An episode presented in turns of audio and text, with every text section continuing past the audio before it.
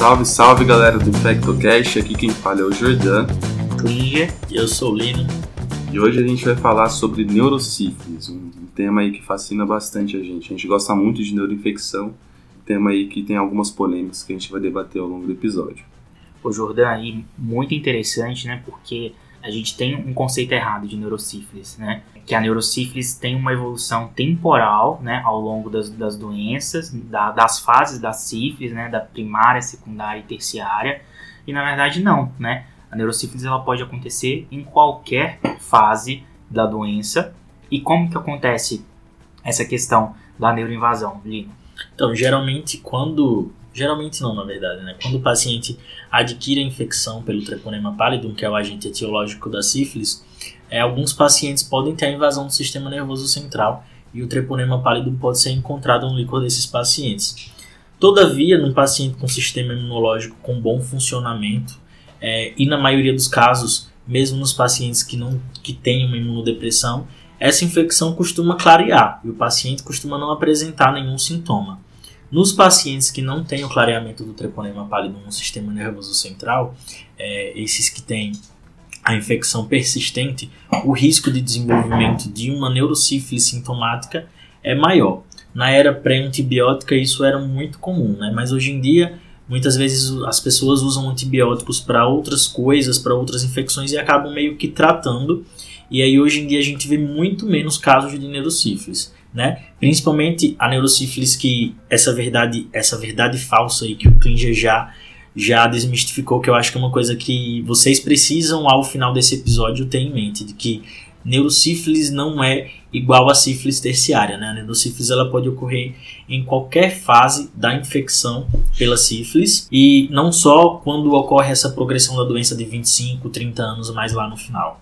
Eu acho que esse, esse conhecimento que ficou arraigado entre a gente, que neurosífilis é só terciária, é porque a maioria do conhecimento que a gente tem de neurosífilis vem aí antes dos anos 40, antes dos anos 30, que era a época antes da, do surgimento da penicilina, e muitas personalidades famosas morreram por neurosífilis, né? Mas era uma forma muito mais florida, aquele paciente que tinha aquela loucura, era taps dorsalis. Então essa, essa forma mais clássica da neurosífilis ficou realmente é uma neurosífilis mais tardia e a gente sempre assimila como se fosse sinônimo de uma sífilis terciária, mas acho que já ficou bem claro que nem sempre é assim. E a, a outra coisa é que uh, qualquer, a própria invasão do treponema no nosso corpo pode fazer uma passagem ali pelo líquor, né? Isso não, não significar nada. Uhum. É, é, o que a gente chama de neurosífilis assintomática. A gente vai fazer uma punção licórica, vai ter ali um, um aumento de celularidade, mas sem sintomas, sem significar muita coisa na maioria das vezes. Exato. Uh, e para quem uh, tem dificuldade em sífilis, assistir aí o nosso episódio 8, né, lá no começo do nosso podcast, que a gente fala sobre sífilis, o diagnóstico. Hoje o episódio ele é basicamente de neurosífilis. Ah, e mais um adendo, é, existe aí uma polêmica se, depende da referência, alguns autores consideram otossífilis e sífilis ocular como fórmulas, formas de neurosífilis.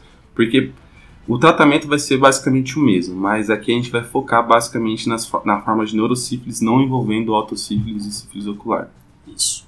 Perfeito, então a gente já começou a falar das formas clínicas, correto? A gente falou aqui que existe a neurosífilis assintomática, que é quando você tem alteração de líquor e ou algum teste treponêmico ou não treponêmico num paciente com sífilis reagente no líquor. Então, esse é o paciente que não tem sintoma.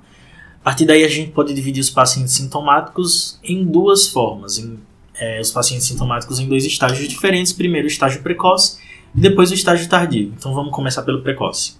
É, no precoce a gente tem a meningite sifilítica, né, que seria a forma mais comum. É, e o paciente, como o nome já diz, vai ter um quadro de meningite. Cefaleia, náuseas, vômitos, rigidez de nuca, fotofobia. É um quadro um pouco mais florido e geralmente ele tende a acontecer nas fases mais precoces da doença no paciente ou com sífilis primária, mas principalmente com sífilis secundária. Nesse caso da sífilis, da meningite sifilítica, além de ter essas alterações licóricas, o paciente também pode ter alterações nos exames de imagem, né? Tem uma leptomeninge espessada. Então é um quadro que a gente sempre tem que reconhecer, especialmente no paciente HIV positivo, né? Que é um dos principais fatores de risco para desenvolvimento da meningite sifilítica. E no paciente HIV, às vezes a evolução da meningite por sífilis é um pouco mais rápida. Né? Então, As manifestações clínicas podem ser um pouco mais diferentes, às vezes um pouco mais aguda, subaguda. Então é um diagnóstico diferencial importante sempre quando a gente tem uma, uma meningite, principalmente linfomono, que é um, sempre um desafio dentro da infectologia. Um dos principais diagnósticos diferenciais aí é, é a sífilis. Exato. E já que vai coletar o líquor, né? Pedir também uh, um VDRL lá, quem sabe. é, daí, na meningite sintomática do, do paciente com sífilis, o que, é que a gente vai apresentar, como o Jordan já falou? Vai ter uma pleocitose linfomono, principalmente, né? E nesse caso vai ser o licor mais florido de todos, né? Células de 200 a 400, geralmente uma proteinurraquia também importante de 100 a 200. E aí o diagnóstico vai se dar principalmente se o paciente tem um VDRL sérico positivo e acompanhado desse VDRL sérico ou outro teste não treponêmico, né? Ou treponêmico como FTA-ABS também positivo no líquor. Esse é um quadro, outro é a sífilis meningovascular. É, mas só para a gente deixar bem claro assim em relação ao diagnóstico dessa forma de meningite sifilítica, dessas formas mais precoces, o VDRL no líquor a gente tem que ter esse conceito de que é um exame muito pouco sensível. Então a maioria das vezes o diagnóstico vai se dar pelo VDRL sérico, então a sensibilidade aí do VDRL no líquor varia de 30 a 70%, dependendo da série de caso. Em contrapartida, o FTABS é um exame extremamente sensível no líquor, é muito pouco provável que um paciente com meningite sifilítica tenha um FTABS, um teste treponêmico negativo no líquor, mas por contrapartida ele é pouco específico, tem uma, uma especificidade aí de cerca de 50%, porque se o paciente já teve uma infecção por sífilis, às vezes ele tem uma meningite de outra causa e pode ser só um achado esse exame no líquor. E a pleocitose no líquor, como o Lino estava falando, ela pode ser alta, mas em pacientes com sistema imunológico comprometido, como por exemplo os HIVs, pessoas vivendo com HIV, uh, ah, a gente tem autores que já consideram um, um, ponto de corte de 10 células que já, a gente já fala a favor, né? Tanto uh, para as pessoas 10 células para quem usa a TARV e para 20 células para aqueles que não estão em terapia antirretroviral. Isso é importante falar porque o valor de corte da celularidade normal no líquor varia de quem é imunocompetente para quem tem uma, uma, tem HIV, principalmente aí na fase AIDS. Então, acima de 5, você já pode falar que tem um aumento de celularidade aí no paciente imunocompetente, só que esse valor de corte é diferente para quem tem HIV acima de 10 ou acima de 20, aí, dependendo da referência.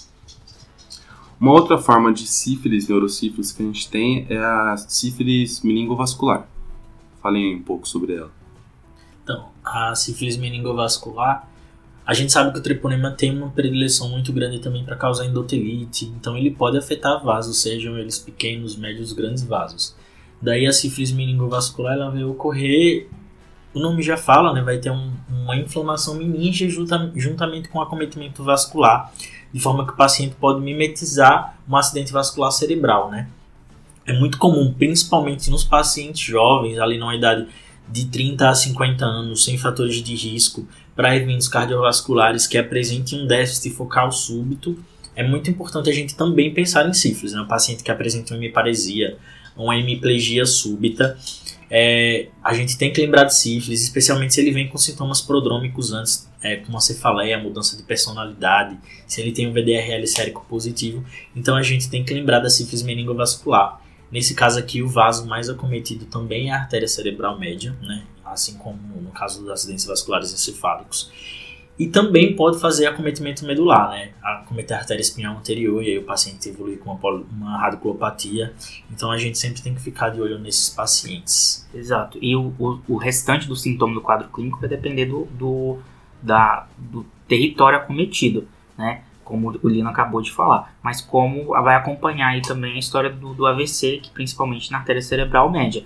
Então a gente pode ter a hemiplegia contralateral, a hemanestesia, a hemanopsia homônima e a afasia. É uma coisa que os neurologistas estão bem acostumados, né? Sempre quando chega um paciente jovem com, com AVC, não é para é existir AVC em paciente jovem. Então vão ser investigadas várias causas, dentre as causas, as causas infecciosas, e dentre as causas infecciosas, uma das principais aí é a sífilis. Exato. Inclusive você, não neurologista, que trabalha lá no pronto-socorro, chegou um paciente jovem com um déficit focal assim, pensa em neurosífilis, mesmo que ele fique bem depois, receba alta, eu acho que merece sempre uma investigação, né? Claro que na sífilis meningovascular a gente também vai ter alteração lecórica, né? Em menor monta que na sífilis puramente meníngea, mas é comum. E tanto é que eu acho válido falar, a gente é, tem essa contradição que o Jordão falou de classificar a otossífilis e a, e a sífilis ocular de maneira diferente, mas levando os pares cranianos como um contínuo do sistema nervoso central, a gente pode sim classificá-los aqui dentro. E em ambas as formas pode haver acometimento tanto do nervo óptico quanto do nervo vestíbulo coclear. Né? No caso da sífilis ocular, o mais comum é que o paciente apresente uma uveíte posterior ou uma panuveíte, mas ele também pode ter acometimento retiniano, acometimento de córnea, apresentar uma isquemia do nervo óptico e apresentar uma cegueira total. Então, lembrar sempre de, do acometimento do segundo par. No caso do oitavo, muito comum que o paciente evolua ou com uma, uma redução auditiva ou com sintomas de vertigem, tontura, zumbido. Então, esses dois pares sempre têm que ser lembrados também no acometimento pela sífilis e no caso da meningite, o acometimento mais comum, fora do segundo e do oitavo par craniano, é do facial. Então, um paciente com paralisia facial periférica ou é, que tem alguma outra forma de apresentação de acometimento do, do sétimo par craniano, a gente também tem que lembrar de sífilis. Resumindo, né, a, a sífilis e a tuberculose dentro da infectologia é como se fosse a lupus da infectologia pode causar tudo, pode dar manifestação de tudo. Existem alguns padrões mais clássicos, mas se há alguma coisa estranha, alguma coisa que não está tendo um padrão muito bem estabelecido, pense em sífilis, que é, sempre vai ser uma boa hipótese. E a gente está falando aqui só pensando no paciente que tem um quadro neurológico, né? Mas especialmente nessas formas precoces, muitas vezes o paciente tem manifestação de sífilis sistêmica, né? especialmente de sífilis secundária. Então, pacientes com racho cutâneo, aquele acometimento eritem, eritematoso palmo plantar, paciente que teve história de ter apresentado uma úlcera genital. Então, uma anamnese completa vai fortalecer muito a nossa hipótese, vai fortalecer muito o nosso pensamento para a gente poder levantar a hipótese de sífilis em seguida. Então, a gente já falou sobre a neurosífilis assintomática, sobre a meningite sifilítica e a gente falou também sobre a, a sífilis meningovascular. Agora tá faltando a gente falar da, das síndromes parenquimatosas, né? A sífilis parenquimatosa. Como que funciona isso, Lino? Então, a gente percebeu aqui que na sífilis precoce o acometimento é majoritariamente tanto de meninge quanto de vaso. Enquanto que quando a gente passa para tardia, como o Klinger falou, a gente vai ter um acometimento parenquimatoso. Klinger, só, Klinger não, Lino, desculpa, só uma dúvida. Sim. O que, que é tardia e o que, que é precoce? Eu não sei se a gente chegou a falar sobre isso. Boa, a gente não chegou a falar sobre o que é tardia e sobre o que é precoce. Então, a precoce a gente considera naquele paciente que apresenta sífilis primária, secundária, e geralmente isso aí ocorre nos primeiros dois anos de infecção.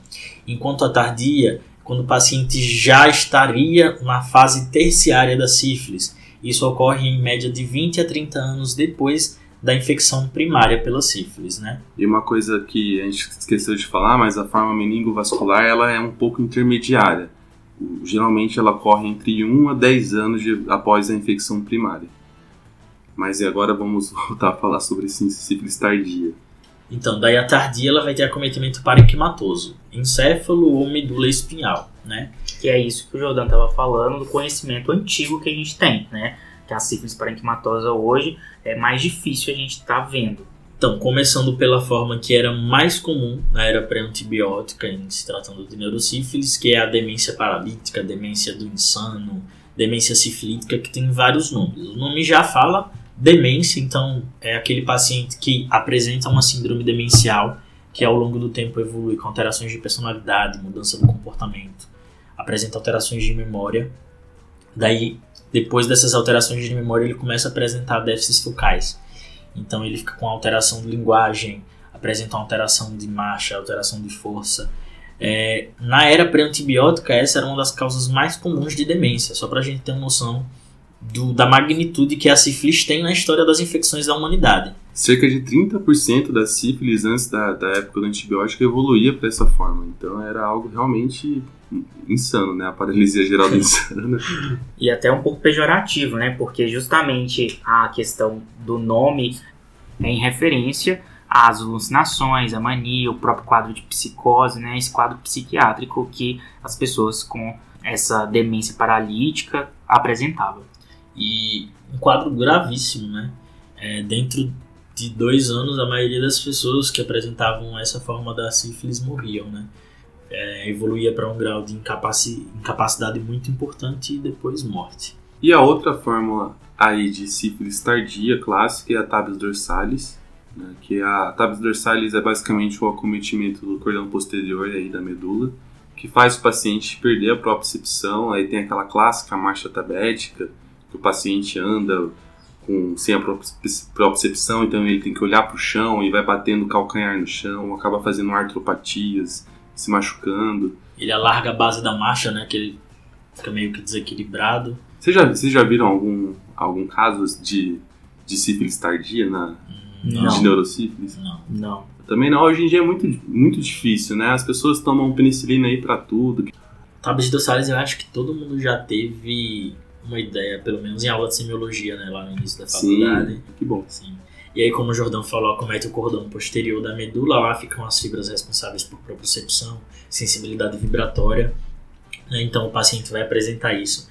E, além disso, outra coisa muito comum, fora essas alterações, são dores lancinantes. Muitas vezes o paciente apresenta dores lancinantes de membros inferiores, epigástrica, dores de fato intensas, é, que são muito comuns no caso da sífilis tabética.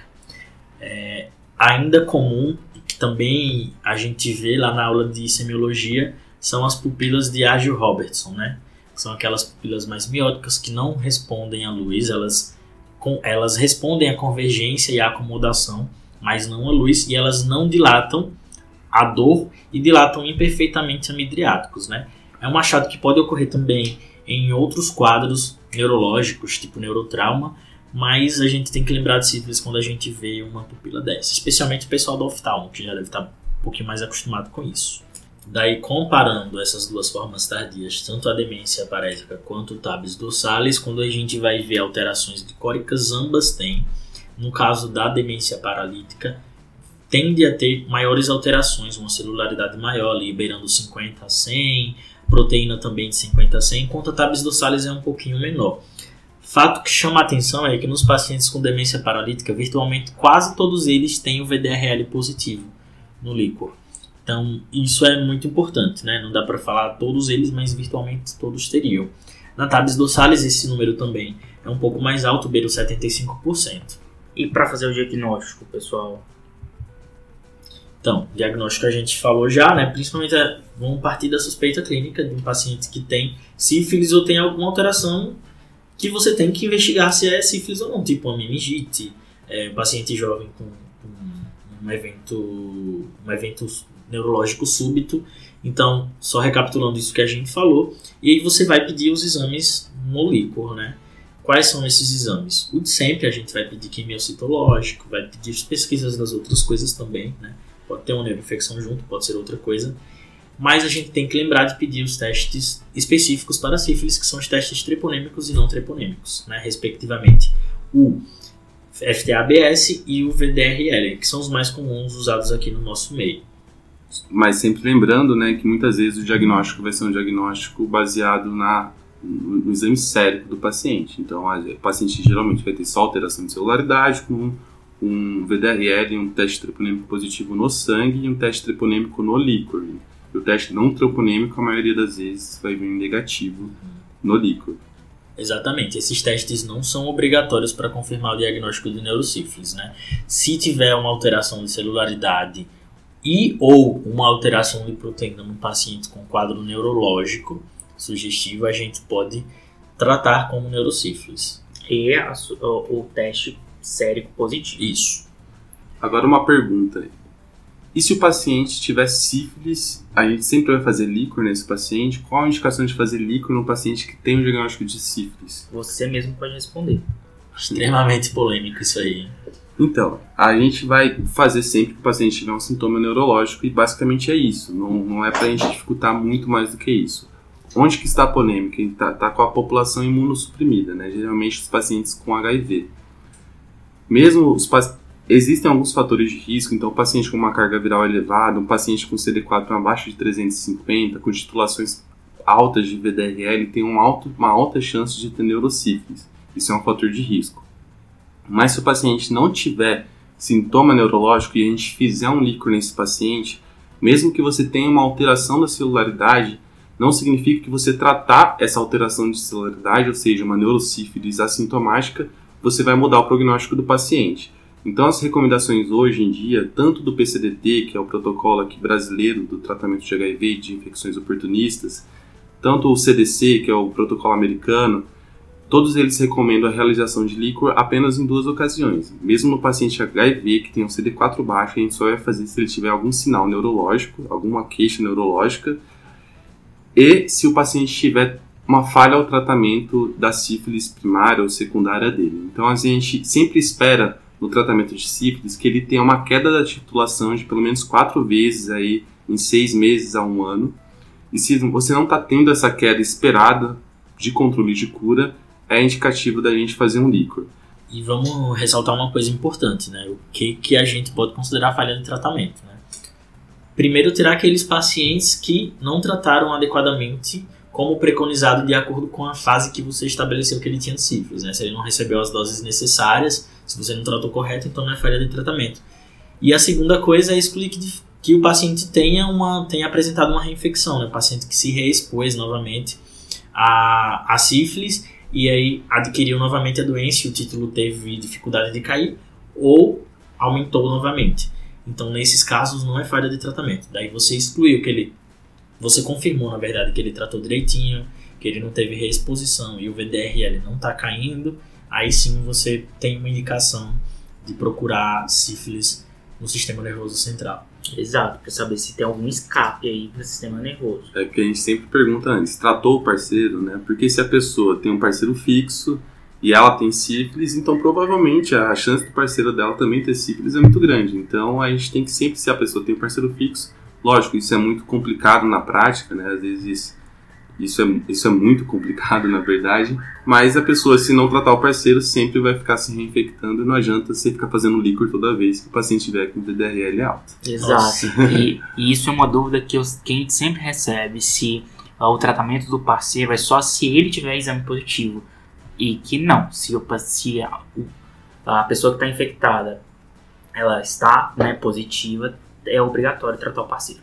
E outra coisa muito legal da gente pedir também é neuroimagem, né? Às vezes o paciente vai ter achados que não surpreendam, tipo uma, uma goma sifilítica em parênquima, ou em continuidade com a meninge. Outra coisa no paciente que apresenta um quadro de encefalite, muitas vezes a sífilis pode mimetizar até uma encefalite herpética, então ele pode ter realce de lobo temporal. Então, num paciente com quadro sugestivo, é legal a gente procurar isso. E muito especialmente para excluir diagnósticos diferenciais, né? Então, sempre tem que ficar ligado. Uma tomografia vai bem se tiver uma ressonância vai melhor ainda. É muito difícil essas meningites assépticas, né, que a gente não identifica a gente. Um, meningite linfomona em paciente HIV é um capítulo à parte. Eu lembro de um caso de um paciente que tinha o VDRL positivo, era HIV positivo, chegou com um quadro de, de cefaleia, de confusão mental, foi solicitado líquor, tinha alteração de linfomona, a gente falou, ah, é, lico, é, é sífilis, né? Tratamos neurosífilis, o paciente continuou ruim, pedimos painel pan-herpes, depois de um tempão veio positivo, veio positivo varicela, então era uma meningite por varicela. E, e assim, a gente confundiu porque é muito comum a pessoa ter concomitante a qualquer outro quadro ter um VDRL positivo no sangue. Então, às vezes, a, na prática é muito mais difícil do que na teoria. Né? Sim, verdade. E pra gente tratar, como que a gente faz? E aí, Lino, você que tá craque. Tratamento de sífilis, o preferencial é sempre dar uma penicilina, correto? E aí, para neurosífilis, a gente tem que lembrar sempre da história da barreira hematoencefálica. Na verdade, sempre que a gente vai tratar qualquer neuroinfecção, a gente tem que escolher um antimicrobiano que penetra a barreira hematoencefálica. E aí, no caso da neurosífilis, o antimicrobiano de escolha é a penicilina cristalina potássica, a penicilina G cristalina, certo? E tem a sódica também. Tem a sódica também, verdade.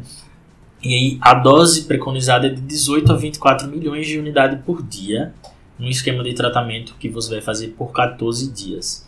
Então, nas enfermarias, aí afora do Brasil, nas enfermarias de infecto, sempre vai ter um paciente interna para tratar neurosífilis. Às vezes, às vezes ele está bem, mas tem que tratar neurosífilis e vai internar por 14 dias vai ficar lá só recebendo a penicilina cristalina. Esse é o melhor paciente que tem na enfermaria, que você só chega a dar um joinha pra ele e tá ótimo. Penicilina é uma droga super segura, né? Mas dá trabalho, Jordano. dá trabalho. A penicilina cristalina ela tem alguns problemas. Causa muita flebite, então esse paciente ele perde muito acesso. Uh, uma das formas que a gente tem é de fazer a infusão contínua, então você pega as 25, 24 milhões, né? Cada ampola tem 5 milhões de, de unidade. Uh, coloca no soro e faz aquilo em bomba de infusão uh, 24 horas por dia, né? Divide aquilo uh, e diminui, né? A chance de fazer flebite, de perder o acesso. Se tiver uh, num centro que tem pique, passa um pique nesse paciente, que é, vai ficar 14 dias. 14 dias, então Uh, são dicas aí para vocês se atenarem quando o paciente estiver utilizando penicilina cristalina. E às vezes é difícil a gente convencer o paciente que ele precisa ficar internado 14 dias. Esse é um outro desafio, né? Porque às vezes a neurosífilis não tem um, um quadro clínico tão importante, é só uma cefaleazinha que o paciente melhora logo no quarto dia de tratamento. Você tem que ficar mais 10 dias tratando o paciente. Então, até você convencer o que o paciente não vai evadir é realmente dar um trabalho. É, e a gente tem também os adeptos ao Miguel, né? Que seria a utilização do ceftriaxona via hospital dia para tratar neurosífilis, né? É, a gente adeptos ainda... ao Miguel é muito bom.